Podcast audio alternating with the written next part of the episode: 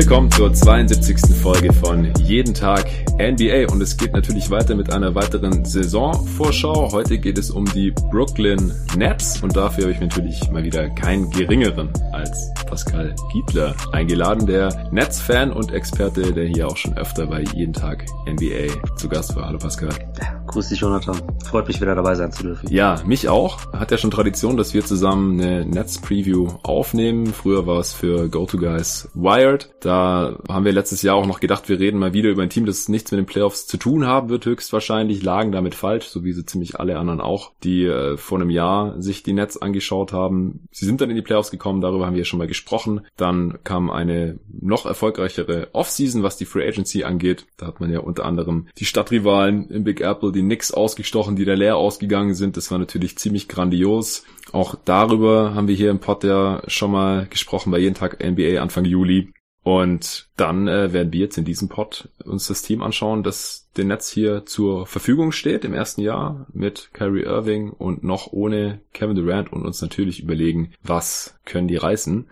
Bevor wir damit anfangen, darfst du gleich nochmal die letzte Saison ganz kurz zusammenfassen und dann auch nochmal die Off-Season zusammenfassen. Dann geben wir da beide eine Note und wie gesagt, dann schauen wir uns hier den Roster an und am Ende werden wir natürlich auch unsere Prognosen hier abgeben. Nochmal kurz der Einschub, dass dieser Podcast auch von NBA 2K präsentiert ist und jetzt darfst du loslegen, Pascal. Ja, äh, gerne. Also ich fange dann mal eben wie angekündigt mit der kurzen Saisonzusammenfassung an. Die Nets haben sich am Anfang der Saison halt in einem gewohnten Bild präsentiert. Das war halt der Basketball, den wir vielleicht in der Preview erwartet haben. Es war nicht wirklich erfolgreich. Man ist auch so nach den ersten Saisonmonaten bei einem Rekord von äh, 9 zu 18 gelandet. Also es war mhm. quasi so das alte Lied ähm, für Netzfans.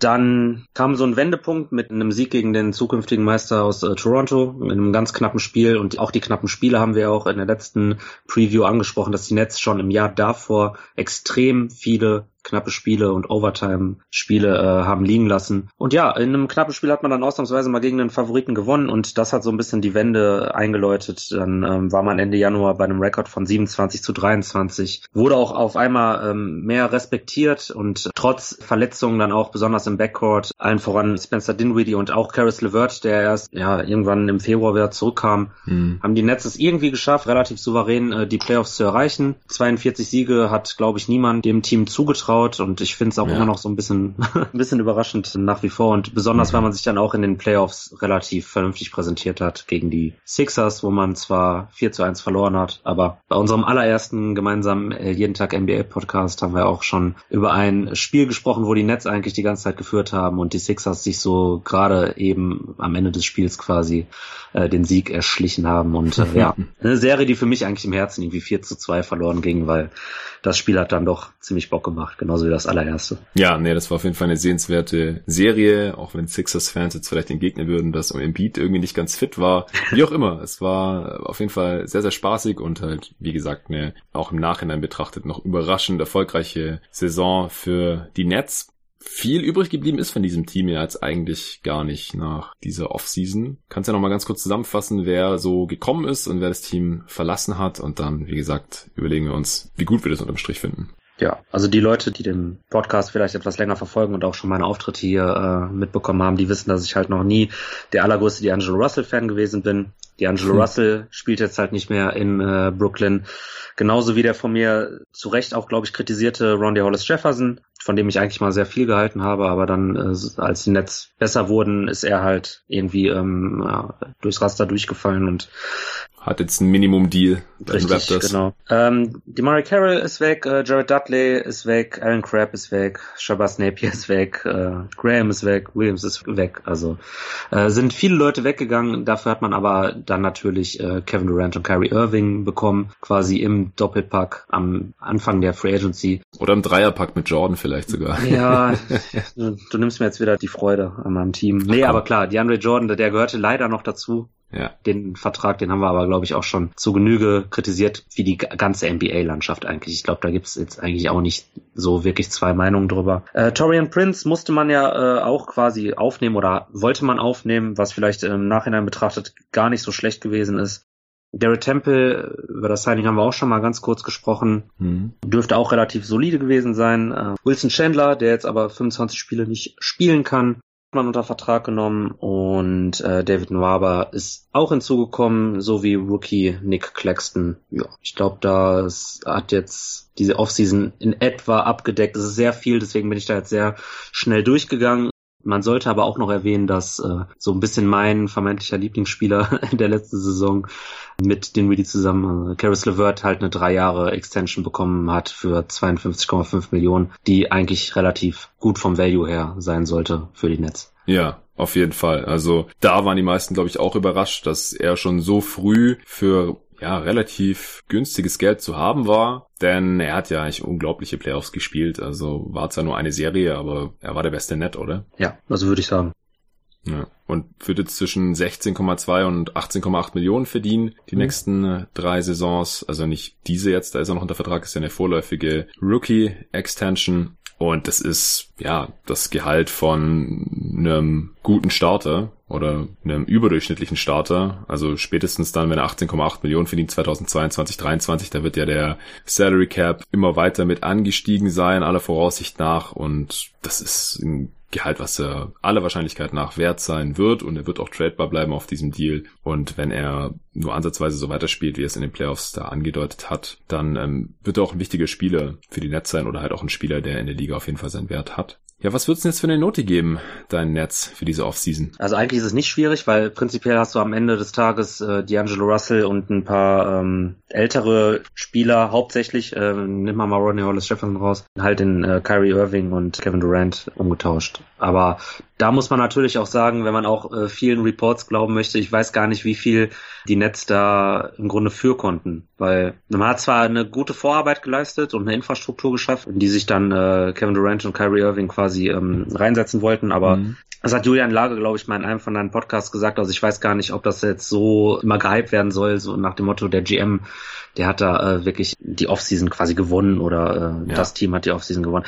Prinzipiell muss man aber dennoch sagen, das Jordan-Signing ist halt nervend, so ein bisschen, ähm, dass Wilson Chandler jetzt die ersten 25 Spiele verpasst, das wusste man sicherlich nicht, ist aber auch jetzt nicht der große Deal gewesen, aber es lässt halt schon eine kleine Lücke im Kader. Von daher, es muss ja irgendwo was zwischen eins und zwei gewesen sein. Also es gibt ja nicht viel, was man an der Netz-Offseason aussetzen kann, meiner Meinung nach. Ja, sehe ich ganz genauso. Das, den Pod, den du gerade angesprochen angesprochen hast, den ich mit Julian Lage hier aufgenommen hatte, das war der, in dem es um die besten Off-Seasons ging und da hatte ich die ja. Netzzeit mit drin in meinen Top 3. Einfach aus dem Grund, dass sie hier ein super Team aufgestellt haben. Jetzt vielleicht noch nicht für die kommende Saison, weil mit Durant hat der beste Spieler noch fehlen wird mit seiner gerissenen Achillessehne.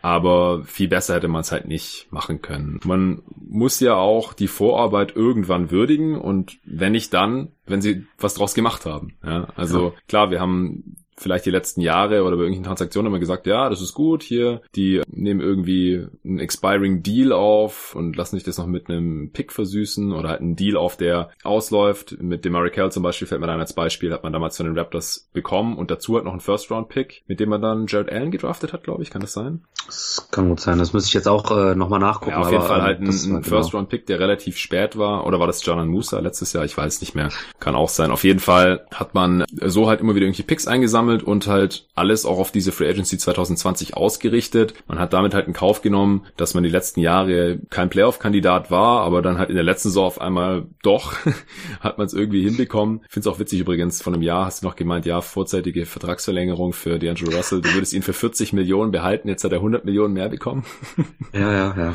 Ja, so schnell kann es gehen. So schnell kann es gehen. Aber es gibt ja auch viele Leute, die bezweifeln, dass er die 140 Millionen wert sein wird. Aber vor einem Jahr war sein Marktwert halt echt noch, keine Ahnung, ich glaube realistisch gesehen waren vielleicht so 80 oder so, die ein Team ihm im Voraus ja. gegeben hätte. Und jetzt hat er halt doch seinen Max-Deal bekommen. Wie dem auch sei. Also klar, man kann das Jordan-Signing irgendwie ein bisschen negativ anlasten, wenn man jetzt einfach davon ausgeht, dass Irving und Durant aber sonst nicht gekommen wären oder sonst irgendwie rumgestänkert hätten, dann kann man da einfach sagen, gut, man sieht so die 10 Millionen im Jahr für Jordan im Schnitt, kann man vielleicht jeweils 5 Millionen noch auf Durant und Irving anrechnen und dann muss man Jordan halt vielleicht noch ein paar Minuten spielen lassen, das kriegt man auch noch irgendwie hin, solange er nicht irgendwie starten will oder sowas. Also dann würde ich schon kritischer sehen, solange Jared Allen da sprechen wir nachher bestimmt noch drüber, mehr Minuten sieht als Jordan und auch startet oder die wichtigen Minuten sieht, tendenziell finde ich das Signing jetzt nicht so schlimm. Und auch alles andere, was du gerade schon aufgezählt hattest, äh, Temple und ähm, das, die Lillard-Verlängerung, die äh, damals, als ich mit Julian diesen Top 3 Off-Seasons Podcast aufgenommen habe, noch gar nicht war. Also das ist nochmal ein weiteres Plus aus meiner Sicht einfach, weil,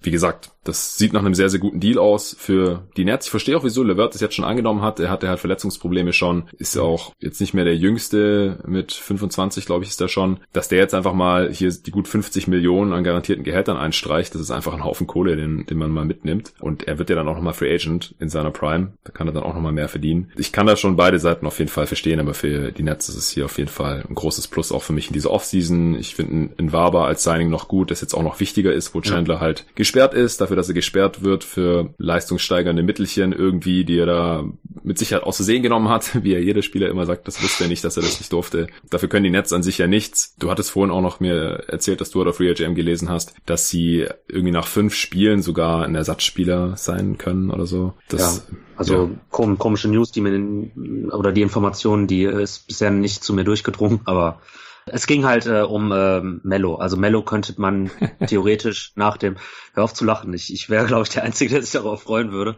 Echt? Aber das, das möchte, ja, ja. Mach mal den Case. Jetzt. Nein. ich kann halt nichts anderes sagen, außer ich hätte ihn schon ähm, vor seinem New York Trade dann halt quasi, da waren die Nets ja auch so ein bisschen im Rennen und ich habe halt so auf Mello gehofft und äh, dann wurde es Darren Williams und das Ende vom Lied kennen wir ja alle und äh, ja, Deswegen, also Mello äh, ist mehr so ein sentimentales Ding. Genauso wie ich Dwight Howard. Du bist ein alter Mello-Fanboy, das wusste ich gar nicht. Ja, aber mega. Okay. Ja, ja ich, ich habe äh, die News, das kommt von Ian Bagley ursprünglich anscheinend. Also Real GM ist ja nur so ein News-Aggregator, die schreiben selten ihre eigenen Artikel oder Reports. Und ja, da steht es drin, dass nach dem fünften Saisonspiel ein Roster-Spot dadurch frei werden würde, irgendwie. Weil aktuell haben die Nets halt äh, 15 garantierte Verträge, die können Mello gar nicht mehr sein, ohne irgendwen wegzutraden oder zu entlassen. Von daher ist es vielleicht noch eine Möglichkeit, dass Mello doch noch in der Liga unterkommt irgendwo, weil ansonsten will ihn anscheinend gerade niemand haben. Aber wie gesagt, jetzt alles andere, was man so gemacht hat, schien für mich einfach sinnvoll, auch im, im Rahmen der Möglichkeiten, denn der Capspace war ja dann einfach aufgebraucht. Nach Durant, Irving und Jordan Signing hat man halt noch die Room Exception für Garrett Temple aufgebraucht, finde ich auch sinnvoll und deswegen viel zu kritisieren gibt's nicht, deswegen würde ich halt eins minus sagen. Ja. ja, da bin ich auch. Also cool. Dann sind wir uns da einig. Dann äh, müssen wir uns jetzt noch das Roster genauer anschauen, denn es gibt halt die Sondersituation. Es kommt der vielleicht letzte Saison beste Spieler der Liga vom Impact her. Kevin Durant äh, zum Team, aber er hat sich in den Finals verletzt und wird halt wahrscheinlich nächste Saison gar nicht spielen. Und hast du da irgendwas Gegenteiliges gehört, dass er vielleicht in den Playoffs zurück sein könnte oder so? Was ist da der Stand? Die äh, Rumors, die gibt's natürlich, aber ich glaube, äh, wir, wir müssen dabei bei der ähm, Personalie Kevin Durant, äh, was gesagt wird, was auch von ihm kommt, müssen wir immer ein bisschen vorsichtig sein, was dann äh, so auf die Goldwaage gelegt wird. Weil ähm, prinzipiell gibt es die Hoffnung, dass er in den Playoffs eingreifen kann, aber ich würde es echt nicht erwarten. Also hm. da wäre ich ganz vorsichtig, äh, damit zu kalkulieren. Ja, also ich glaube auch, dass wir jetzt guten Gewissens nachher die Regular Season prognostizieren können, ohne Kevin Durant und damit ja, wahrscheinlich nicht auf die Schnauze fliegen werden. Ja, genau. Wen siehst du denn dann da starten, ähm, außer Kyrie Irving? Genau, Kyrie ist, glaube ich, so der Spieler, bei dem das so am, am sichersten ist, dass er starten wird. Alles andere muss man dann halt auch, glaube ich, jetzt ein bisschen experimentieren, weil so jemanden wie äh, Kyrie zu verpflichten, lässt natürlich die ähm, Tür für Joe Harris auf jeden Fall auf. Ich glaube, der dürfte auch einen relativ sicheren Stand in der Mannschaft haben. Einfach als, äh, ja, vielleicht ich will nicht immer so, so bester Dreierschütze und sowas, nur weil er mal einen Drei-Punkte-Contest gewonnen mhm. hat oder mal irgendwie eine tolle Quote hatte.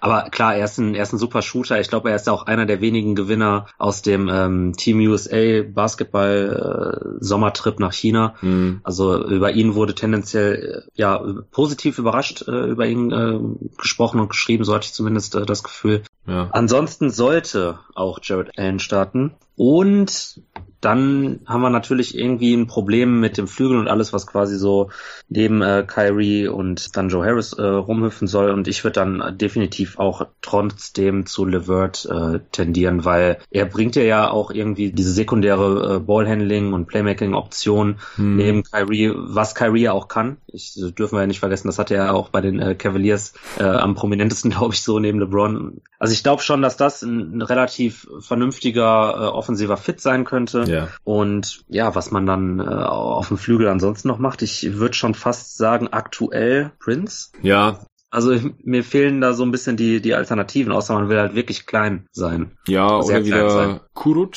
der letzte Saison auch schon 46 Spiele starten durfte. Was willst du davon halten? Bei ihm bin ich etwas vorsichtig, weil er wurde Anfang ähm, September tatsächlich äh, festgenommen. Ähm, da gibt's äh, ja, Gar nicht mitbekommen. Das hat der veranstaltet. Ich, ich hasse das ja immer so über quasi Spieler aus meinem Team irgendwelche Vermutungen anzustellen, aber es soll wohl äh, zu häuslicher Gewalt gekommen sein. Ah, shit. Und ne, also mit mit Vorsicht äh, zu genießen. Wir wissen auch alle, dass da dass da mal äh, rumgelogen werden darf, aber ich würde halt immer da ganz vorsichtig sein, weil ähm, ja, häusliche Gewalt existiert halt und bevor man da irgendwie eine Mhm. äh, vorgefertigte Meinung hat, äh, naja. Auf jeden Fall, da muss man abwarten. Ansonsten wäre er absolut eine äh, Option, die ich auch vorziehen würde, aber ich lasse ihn jetzt noch mal so ein bisschen außen vor, weil ich halt nicht weiß, was dabei rumkommt. Und Ja, ich glaube, die. Nets, die werden da auch sehr vorsichtig mit umgehen. Hm, also wäre ja dann schon bitter, wenn er da irgendwie ausfallen würde, weil er und Wilson Chandler sind halt so, ja, zwei Optionen, die man halt auf die vier stellen kann. Und wenn die beiden fehlen, kann man die halt schlecht ersetzen. Dann bleibt wirklich nur noch Torian Prince eigentlich als Option. Genau. Wo siehst du denn, also jetzt gehen wir mal von Prince aus, sicherheitshalber, Ja. und von den anderen von dir genannten, da gehe ich mit. Wo siehst du denn da so die Stärken und Schwächen dieser Starting Five? Ähm, ich glaube, dass man relativ kreativen Basketball spielen könnte, eben weil man halt so Ballhandling-Optionen haben dürfte und das Feld halt auch eigentlich relativ breit sein sollte, dann ähm, mit der Starting Five. Hm. Und äh, ja, dieses Kreativspiel mit Spacing und äh, ein Stück weit auch äh, Flexibilität, weil wenn Kyrie auch Offball spielen würde oder mehr Offball spielen würde als ähm, jetzt in seiner Zeit in Boston, das fände ich auch ganz interessant. Und ich glaube, Atkinson hat ja auch in der vergangenen Saison gezeigt, dass er äh, manchmal relativ kreativ sein kann und will. Ja, ich weiß nicht, wo würdest du jetzt noch äh, Stärken sehen? Weil ich würde das schon aber auf die Offensive ähm, reduzieren, da Ja, die Stärken. Das wollte ich auch gerade sagen. Also offensiv mache ich mir eigentlich keine Sorgen um dieses Ja. Team. Äh, Irving ist auf jeden Fall ein Upgrade gegenüber Russell und die Rolle wird ähnlich sein. Die von Irving wird tendenziell natürlich noch größer sein als die von Russell, auch wenn er schon eine recht große Rolle eigentlich hatte, wenn er gespielt hat.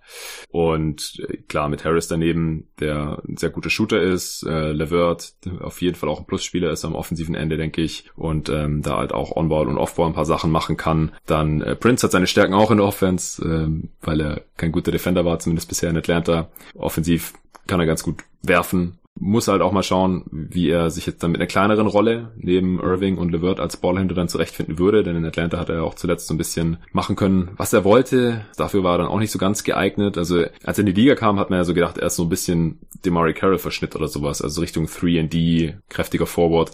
Aber das war überhaupt nicht die Rolle, die er in Atlanta jetzt eingenommen hat zuletzt. Also er hat da viel kreiert, viel aus dem Dribbling gemacht, ist auch mehr schlecht als recht, finde ich. Und keinen Bock auf Defense gehabt irgendwie. Und da muss man jetzt mal gucken, was er da in Brooklyn dann leisten kann. Auf der 5 halt Allen, ein Spieler, der vertikales Spacing bringt, äh, im Pick and Roll, schon mal so ein bisschen Wurf angedeutet hat. Mal gucken, was da noch kommen kann. Man hat dann da auf jeden Fall drei Spieler, die bisher in der Defense nicht positiv aufgefallen sind, um es mal so zu sagen, Mhm. in eben Prince, Harris und Irving.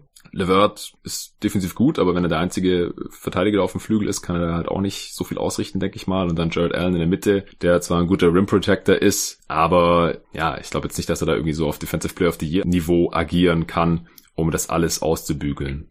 Genau. Was ja auch eine schöne ähm, Brücke jetzt zu den Schwächen ist, ne? Also, das Ja. ist so die Hauptschwäche, glaube ich. Ja, denke ich auch. Also, was die Netze ganz gut hinbekommen, ist sowohl in der Offense als auch in der Defense immer sinnvolle Shot-Profile zu Mhm. erspielen. Äh, Das ist auch so ein Fokus von Atkinson. Das heißt, man wird halt in der Defense wahrscheinlich auch die richtigen Würfe zulassen tendenziell. Also die Gegner in die Midrange drängen oder in die Floater Range drängen, wo halt die Abschlüsse nicht so effizient sind und am Ring kann halt Allen dicht machen und wenn man dann halt die äh, Gegner so ein bisschen vom Dreierballern abhalten kann, das würde ich auch diesem Spielermaterial tendenziell zutrauen, dann kann man ja vielleicht in der Defense auch wieder ein bisschen overperformen, so wie man es halt auch letztes Jahr eigentlich gemacht hat. Und die Offense sich halt eigentlich sollte deutlich besser sein als Platz 19 im Offensive Rating, wo man letztes Jahr war. Also da war man eigentlich sneaky schlecht. Ja. Für ein Playoff-Team vor allem. Absolut. Gut, äh, ansonsten, ich finde auch halt, äh, aber das, das geht da halt auch wieder ineinander über. Ich finde halt auch die, die Tiefe und ähm, die Größe auf dem Wing ist halt immer noch auch so eine, so eine Sache, die je nach Matchup äh, für Probleme sorgen könnte. Die Philly-Serie hängt halt auch noch zu stark äh, im, im Kopf. Mhm. Äh, aber klar, wenn Durant dann irgendwann äh, zurückkommt, dann hat man da natürlich direkt eine mega Armspannweite. Äh, Er geht ja von sich selbst auch immer als äh, potenzieller Defensive of the Year äh, Kandidat aus. Also von daher tob dich aus, Jung. Also da bin ich gespannt dann drauf, wenn er wieder da ist, äh, wie sich der, wie sich der Basketball der Netz verändert. Aber für die nächste Saison, glaube ich, ist das auf jeden Fall auch nochmal eine, eine Schwachstelle, die attackiert werden kann von bestimmten Teams. Ja, also mit Durant ist es natürlich ein ganz anderes Team, in der dann irgendwann ja. zurückkommt, sei es in Playoffs oder erst äh, in der nächsten Saison, dann müssen wir auf jeden Fall einen neuen Podcast aufnehmen, weil es ändert dann einfach alles. Also selbst mit einmal gerissener Achillessehne wird er noch ein sehr, sehr guter Spieler sein. Da ist sein Skillset einfach, ja, ich will nicht sagen optimal für, weil es klingt dann ein bisschen komisch bei so einer schweren Verletzung, aber ich glaube, es gibt wenig Spieler, denen so eine Verletzung weniger schaden kann als ein Kevin Durant, auch selbst wenn sein Antritt dann irgendwie ein bisschen leiden sollte oder so oder kein, ein Jahr kein Basketball spielen, geht es auch an niemanden spurlos vorüber, denke ich mal. Aber er wird immer noch extrem lang sein, er wird immer noch einigermaßen mobil sein, er wird immer noch diesen super soften Touch haben. Also letztes Jahr hat er irgendwie 55 Prozent aus der Midrange getroffen oder so, das ist auch absolut abgefahren. Aber leider noch Zukunftsmusik jetzt hier für Brooklyn. Schauen wir uns mal noch an, was äh, von der Bank da noch so kommen wird. Also einen der besten Spieler in Spencer Dinwiddie haben wir jetzt natürlich wieder in die Rolle des Sixth Man hier verbannt. Der wird ja. natürlich trotzdem einigermaßen viel spielen. Wen siehst du sonst noch so mit Minuten in diesem Kader? Ähm, ich würde gerne äh, David Marber ein bisschen sehen. Ja. ich, ich finde ihn nicht schlecht. Er hat jetzt auch nicht so eine so eine siebter Mann-Rolle, aber ich, ich finde, das ist schon ähm, ein recht ansprechender Spieler. Ich glaube, Garrett Temple, den hat man nicht ohne Grund geholt. Äh, mhm. auch so so schnell. Ich glaube, der wird auch eine Menge spielen. Und äh, ja, DeAndre Jordan muss natürlich auch irgendwo Minuten herbekommen, weil ich glaube, das wird der Bankkern äh, erstmal dann äh, sein, der äh, von Atkinson als erstes äh, raufgeschickt wird. Natürlich alles äh, um äh, Spencer Dinwiddie rum, weil ich glaube, das ist äh, mit Abstand der wichtigste Bankspieler der Netz. Ja, das äh, sehe ich sehr, sehr ähnlich. Hier bei The Athletic war es noch Wilson Chandler mit 19 mhm. Minuten bedacht. Die müssen natürlich in den ersten 25 Spielen dann irgendwie ersetzt werden und dann hängt es halt davon ab. Also wenn Kuruc dabei ist, dann denke ich, dass der auf jeden Fall fester Teil der Rotation ist. Wie gesagt, ich könnte mir auch wieder als Starter vorstellen, denn wenn er das als wirklich schon hinbekommen hat, wieso sollte er Atkinson ihm diese Rolle dann verwehren in einem Team, wo so ein Spieler eigentlich gebraucht wird. Aber wer bekommt dann die ganzen Minuten von äh, Chandler? Wahrscheinlich wird es auf den Waber hinauslaufen. Oder dass halt alle anderen auch so ein bisschen mehr spielen müssen. Oder nach fünf Spielen kommt jemand ins Team. Ja, genau. Mello kommt ran und bekommt 25 ja. Minuten Problem gelöst. oh, ich freue mich dann so auf NBA Twitter. Ich, ich, ich würde es lieben. Ah, das wird geil. Ja, also jetzt, wo ich auch weiß, dass du den Move feiern würdest, dann äh, route ich auf jeden Fall auch hart dafür, dass Mello kommt, auch wenn er halt, also wir haben ja gerade schon gesagt, das Team ist eigentlich in der Offense äh, höchstwahrscheinlich ja. sehr gut, in der Defense schlecht, da passt Mello halt dann sehr gut rein, ohne das Team halt besser zu machen höchstwahrscheinlich. Hey, jedes Team braucht eine Kultur und eine Identität, also ich bin da da sehr großer Fan. Wäre doch irgendwie ein geiler Fuck you Move gegenüber den Knicks. Ja. naja es ist natürlich oder wird schwierig sein für Atkinson und äh, man muss auch sehen, ob, äh, ob Claxton überhaupt schon bereit ist für irgendwelche NBA-Minuten, welche Rolle er da äh, spielen kann und ähm, ja, ansonsten wird man wahrscheinlich halt auch viel klein spielen oder drei Guard-Lineups äh, werden wahrscheinlich ähm, auf dem Parkett stehen. Mhm. Siehst ich freue mich jetzt nicht drauf, aber ja bitte. Siehst du Dinwiddie dann äh, auch in der Closing Lineup zusammen mit Irving, Levert und Harris oder wie stellt man sich das vor? Ja, ich habe da heute oder mir ne, generell in den vergangenen äh, letzten Tagen schon echt einen Kopf drüber gemacht, weil ich glaube äh, offensiv, also es ist immer so die Sache, brauche ich jetzt einen offensiven Punkt oder brauche ich einen defensiven Stopp? Ich glaube, das das muss man dann irgendwie so ein bisschen äh, je nach Matchup äh, abhängig machen. Ich würde sogar manchmal sagen, wenn ich jetzt unbedingt äh, so so ein so ein Shooting Lineup äh, auf die Platte stellen will, ob dann nicht vielleicht sogar die Andre Jordan Sinn macht, der dann vielleicht am ehesten noch äh, die Power und die, äh, ja, so diese, diese Rebound-Geilheit hat, äh, um dann den Offensiv-Rebound zu holen. Ja. Selbst mit solchen Gedanken habe ich schon gespielt. Also ich würde das sehr, sehr, sehr Matchup, Matchup abhängig machen. Ja, das äh, kann ich auf jeden Fall nachvollziehen. Also es ist mhm. jetzt auch nicht so, dass DeAndre Jordan ein total schlechter Spieler ist oder irgend sowas. Also Offensiv-Rebounding ist er immer noch im 90. Percentile gewesen jetzt in der letzten Saison bei New York dann. Also klar, wenn man Offensiv-Rebound braucht, äh, ist Jordan da auf jeden Fall geeignet. Ähm, und er ist auch ein krasser Pick-and-Roll-Finisher oder hat er halt einfach immer noch die Gravity. Er ist jetzt nicht mehr der Athlet vergangener Tage. Jetzt mit 31 dann ist er einfach nicht mehr in der athletischen Prime. Also Lob City hieß er ja auch nicht umsonst so. Das war eine der effizientesten Angriffsoptionen, einfach mit ihm Pick-and-Roll zu laufen, weil die Defense dann halt schaut, dass er nicht einfach einen easy Alley-Oop-Slam reinhämmert. Und so hat er halt Chris Paul dann auf den Raum oder musste da dann wieder geholfen werden, dass halt irgendwelche anderen Spieler dann frei waren, die Paul dann bedient konnte. Auf einem sehr viel niedrigeren Niveau kann er das ja immer noch bringen, so als Pick-and-Roll-Partner für Dinwiddie mit der Benchline-Up, wenn die beiden zusammen spielen oder auch wenn man ihn halt reinholt für Kyrie Irving. Also da gibt es sicherlich auch Facetten, wo er noch besser ist als der noch recht junge Jared Allen. So ist es nicht, aber wenn man sich halt das Gehalt anschaut, dann kann man halt die Angst haben, dass er irgendwie als Starter eingeplant ist oder irgendwie, weiß nicht, wieder seine 26 Minuten pro Spiel bekommt, wie es in New York bekommen hat oder in Dallas hat er noch über 30 pro Spiel bekommen. Das wäre dann halt ein bisschen schade vor allem für Jared Allen und ja, die mittelfristige Zukunft der Nets. Ja, siehst du irgendeinen Spieler, wo du Angst hast, dass er zu wenig Minuten sieht? Also ich glaube, bei zu viel haben wir uns wahrscheinlich beide DeAndre Jordan aufgeschrieben. Genau. Oder siehst du noch einen anderen? Nee, also das haben wir jetzt quasi vorweggenommen, meine beiden Befürchtungen. Ja, also auf der Center-Position. Richtig, genau. Siehst du noch irgendwie einen Breakout-Kandidaten? Also das ist auch eine Kategorie, die ich noch nachträglich aufgenommen habe, nachdem das auf Twitter gefordert wurde und wir das sowieso immer irgendwie ein bisschen mit anschneiden, damit es jemand noch explizit jemand, der einen gehörigen Schritt nach vorne machen könnte. Äh, für mich ist äh, so jemand wie Musa natürlich noch eine relative Unbekannte. Also da Ja, stimmt, den gibt's auch noch. Ja, möchte ich mir kein äh, Urteil darüber bilden. Vielleicht äh, ist, äh, also von ihm ist sicherlich noch mehr zu erwarten, weil ähm, viel kam er ja bisher nicht. Aber ja, also die ähm, Long Island Nets, die waren ja auch letztes Jahr ein relativ äh, gutes G-League-Team und ich denke, man wird da seine Entwicklung auch beobachtet haben und ich kann mir vorstellen, dass man äh, diese Saison vielleicht schon ein bisschen äh, was von ihm sieht, aber andererseits, ich weiß nicht, wen ich sonst sagen wollen würde, weil wer hat überhaupt das Potenzial, Breakout-Kandidat von denen zu sein? Hm. Ist halt auch immer ein bisschen. Hm? Ist schwierig. Ja, auf jeden Fall. Ist auch immer ein bisschen Definitionssache. Vielleicht erwartet man von LeVert noch einen größeren Schritt, der letztes mhm. Jahr ja zum einen nur 40 Spiele gemacht hat und zum anderen in der Regular Season in Anführungsstrichen auch nur knapp 14 Punkte, 4 Rebounds, 4 Assists aufgelegt hat. Also gerade was die Punkte angeht, könnte ich mir vorstellen, dass er vielleicht noch ein paar mehr macht. Ähm, ja, gerade auch, weil er in der Starting Five außer Irving sonst niemand großartig was kreieren kann oder so der große Scorer ist, es sei denn, Torian Prince ballert halt weiter so wie in Atlanta. Ja. Ja, also dann würde ich mich auch, glaube ich, auf äh, Levert äh, festlegen, weil man darf ja da auch nicht vergessen, dass er nachdem er äh, von der Verletzung zurückgekommen ist, auch sehr langsam an das Team herangeführt wurde und dann mhm. ist natürlich äh, bei nur 40 gespielten Spielen eben diese, ich sage jetzt mal Stinker, die ja eigentlich keine Stinker waren, weil der Junge, der hat sich da, also wir haben die Verletzung alle gesehen und haben alle die äh, die Hände vor den äh, Augen ja. äh, geschlagen. Also das zieht da natürlich auch die absoluten Zahlen ein bisschen runter. Natürlich waren die Quoten Klar. jetzt auch nicht äh, äh, sonderlich dolle mit dem 31 Prozent äh, von der Dreilinie oder so, aber ich würde da doch schon noch mal so ein bisschen die schützende Hand äh, davor äh, legen. Aber klar, wenn man jetzt mit Stats argumentiert, dann ist das ein guter Kandidat für eine Breakout-Verbesserung in den Stats.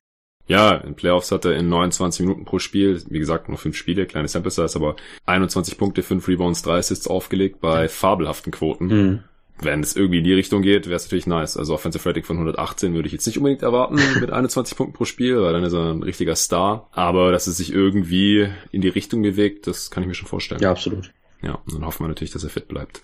Siehst du eine Trade-Notwendigkeit oder Kandidaten, die man dafür dann loswerden könnte? Hm.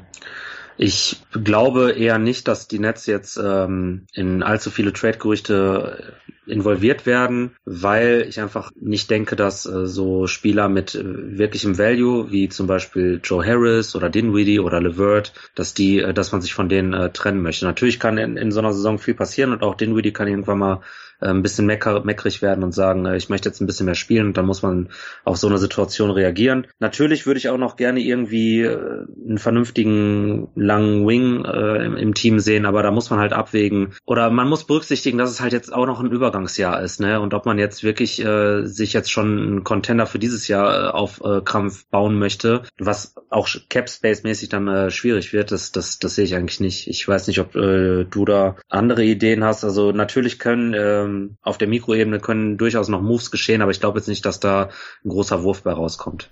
Ja, weiß ich jetzt auch nicht. Also ich kann mir vielleicht vorstellen, dass man, wenn man feststellt, wir wollen Torian Prince nächstes Jahr eh nicht verlängern, ja. dass man den dann noch irgendwo hintradet, so ähnlich wie Kelly Oubre letzte Saison getradet wurde, so hatten die Suns halt dann die Restricted Rights und konnten den halten und in der mhm. Free Agency hätten sie ihn sich so nicht leisten können. Vielleicht sowas, wenn man halt merkt, der bringt uns weder jetzt noch was für den Playoff-Run, noch wollen wir den darüber hinaus irgendwie halten, dann kann man den vielleicht irgendwo hinschicken und dafür einen passenderen Wett zurückbekommen oder irgendwas, was man dafür dann halt haben möchte. Aber ansonsten denke ich halt auch, wenn die Spieler gut sind, können die Netze die behalten und wenn nicht, dann will die auch sonst niemand haben. Mhm.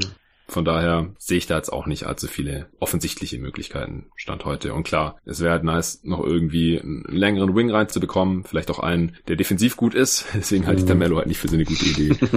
Aber es wäre natürlich äh, höchst unterhaltsam.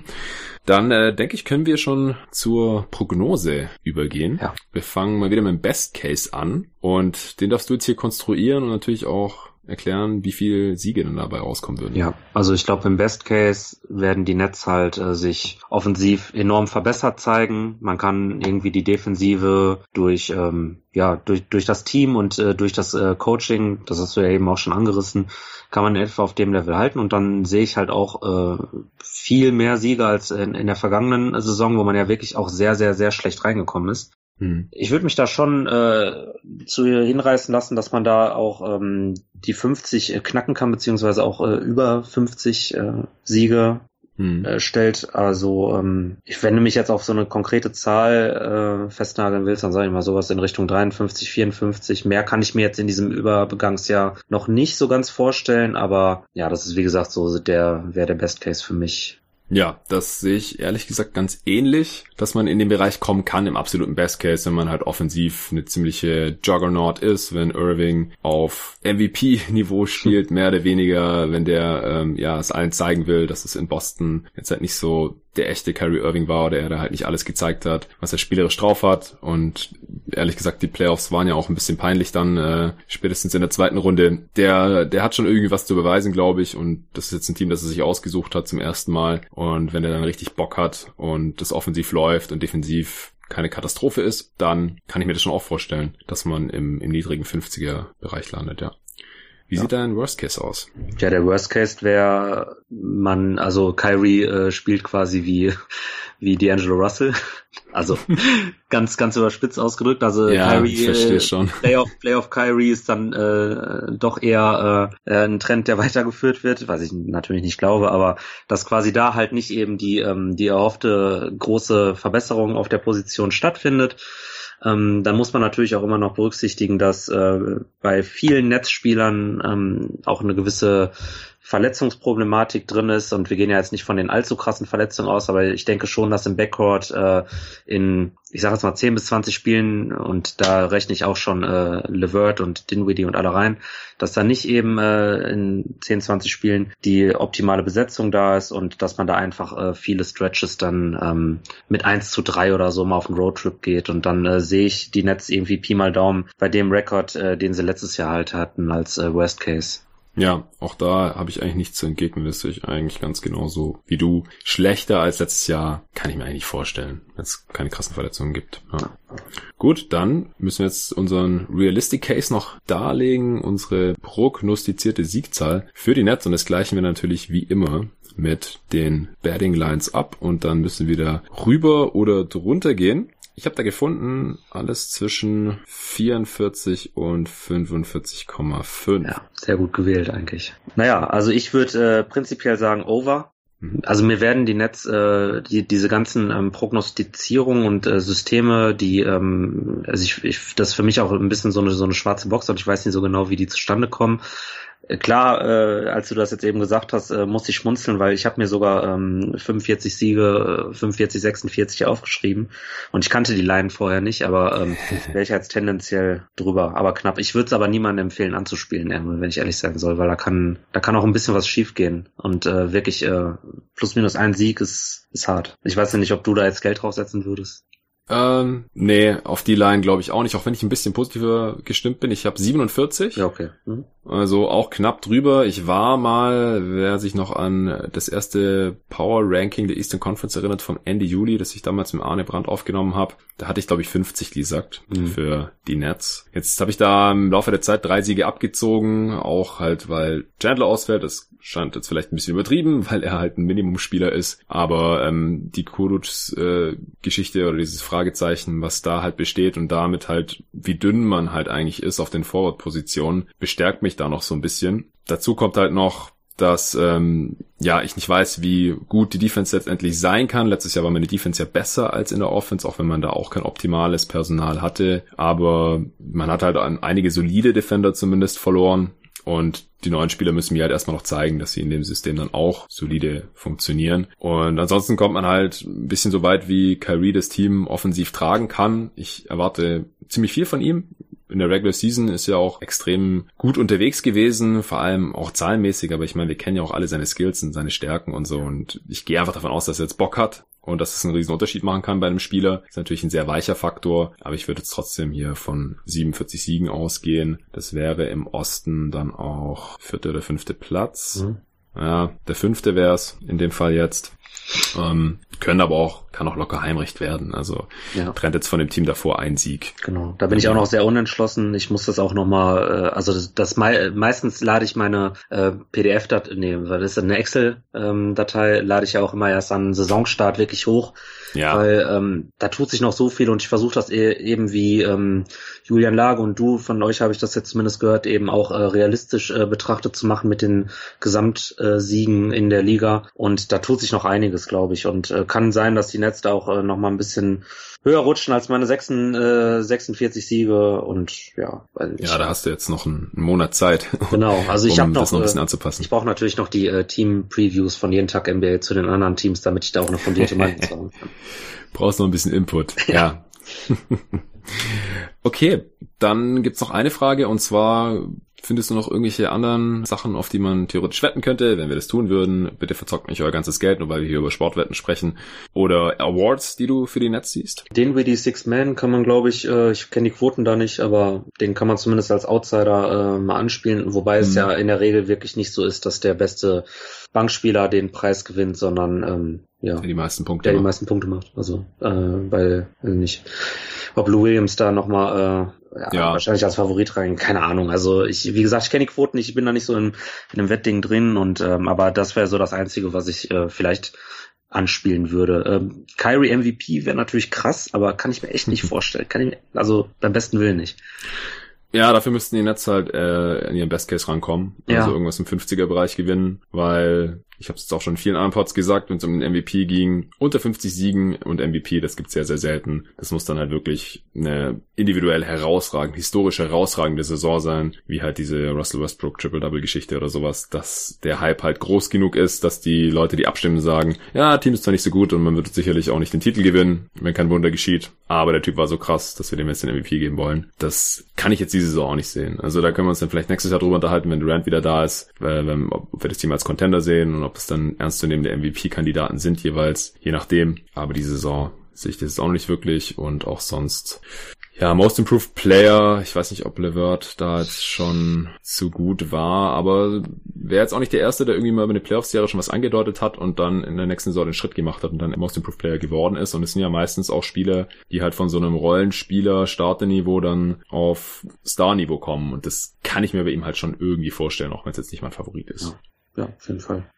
Aber Awards, äh, Awards in Brooklyn ist, ähm, also zwar ist das besser geworden meiner Meinung nach in der NBA, dass auch Journalisten mal nach links und rechts gucken, aber man darf nicht vergessen, also die Nets sind je nach äh, Messung immer noch ein verdammt kleiner Markt und das wird sich verbessern ähm, in der kommenden Saison, da bin ich äh, fest von überzeugt. Aber äh, man ist jetzt halt auch, also man ist zwar in New York, aber irgendwie dann auch wieder nicht. Ne? Also man darf das ganze Marktding jetzt auch da nicht äh, überbewerten. Also hm. Clippers würde ich da schon noch ähm, weit vor den äh, Nets sehen, auch wenn sie auch nur die, ja, die kleine Schwester von dem eigentlichen Star-Team in der Stadt sind. Also da wäre ich hm. vorsichtig bei äh, Wetten auf Brooklyn. Ja, das verstehe ich. Okay, dann äh, hätten wir es hier heute schon. Vielen Dank dir, Pascal, dass du heute hier am Start warst. War wie immer richtig cool. Wird sicherlich auch nicht das letzte Mal gewesen sein, dass du hier im Pod dabei bist. Äh, so hoffe ich zumindest, wenn du noch mal Bock hast. Hoffe ich auch.